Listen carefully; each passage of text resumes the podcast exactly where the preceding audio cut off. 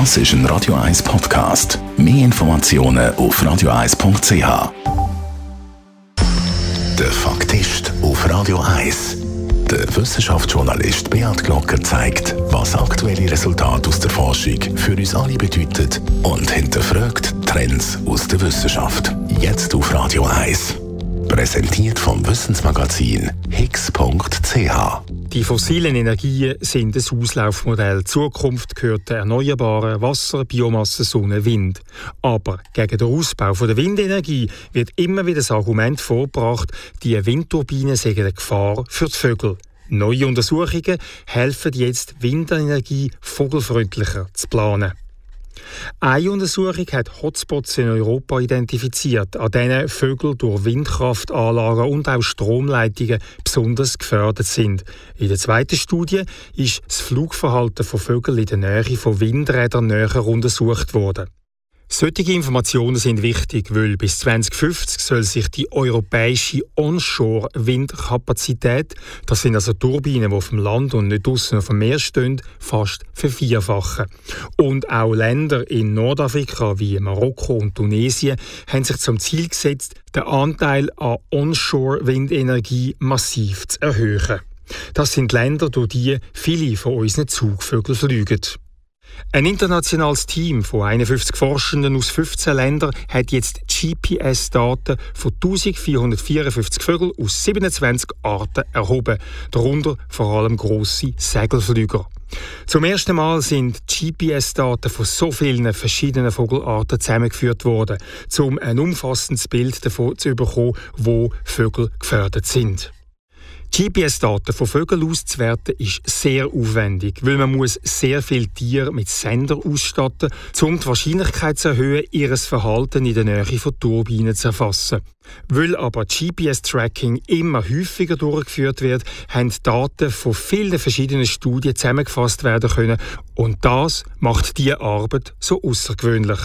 Das Risiko ist bei den verschiedenen Arten unterschiedlich hoch, wobei der Löffler, der Uhu, der Singerschwan, der iberische Kaiseradler und der Weisstorch oft in solchen Höhen fliegen, auf denen ein Risiko besteht, dass sie mit Turbinen kollidieren. 10 bis 60 Meter über dem Boden für Stromleitungen und 15 bis 135 Meter für Windkraftanlagen. Entstanden sind sogenannte Gefährdungskarten, die zeigen, dass sich die heiklen Stellen für Kollisionen besonders auf der Zugroute entlang der Küste und in der Nähe von Brutplätzen konzentrieren. Dazu gehören die westliche Mittelmeerküste in Frankreich und Südspanien und die Meerenge von Gibraltar. Die Meerenge ist nicht nur das wichtigste Nadelöhr für den Vogelzug in Westeuropa, sondern wegen der starken und häufigen Wind auch ein idealer Standort für Windparks. Schätzungen gehen davon aus, dass in dieser Region jedes Jahr mehr als 100 Gänsegeier und Dutzende von Schlangenadler und Turmfalken durch Kollisionen mit Windkraftanlagen sterben. Weitere Gefahrenregionen für Vögel sind die marokkanische Küste, Ostrumänien, die Sinai-Halbinsel und die deutsche Ostseeküste. In diesen hochsensiblen Gebieten sollte gemäss den Studienautoren der Bau von neuen Windanlagen und Hochspannungsleitungen beschränkt werden. Sollte sich der Bau von neuen Anlagen nicht verhindern lassen, müsste von Massnahmen zur Verringerung vom Risiko für die Vögel begleitet werden. Aber nicht alle Vögel sind gleich gefördert. Dank GPS-Ortung kann man auch verfolgen, wie sich die Vögel in der Nähe von Turbinen verhalten. In der zweiten Studie legen die Forschenden besonders Augenmerk auf den Schwarzmilan, eine sehr häufige Greifvogelart, wo ebenfalls die Straße von Gibraltar überfliegt, aber vergleichsweise seltener Opfer von Turbinen ist. Ausgewertet worden sind GPS-Daten von 126 Schwarz-Milan. Dabei zeigt sich, dass die Vögel nicht direkt bis zu den Windanlagen fliegen.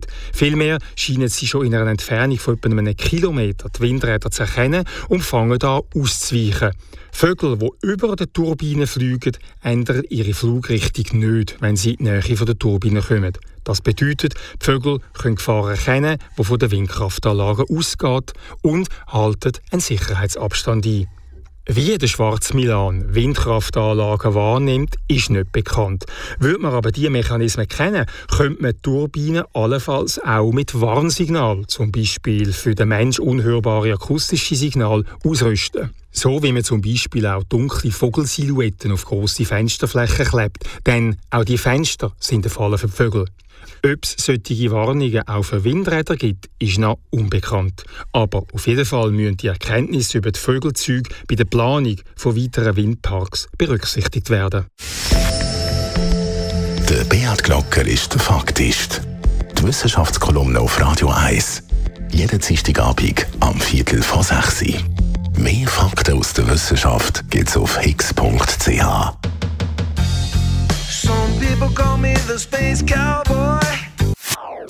Das ist ein Radio 1 Podcast. Mehr Informationen auf radio1.ch.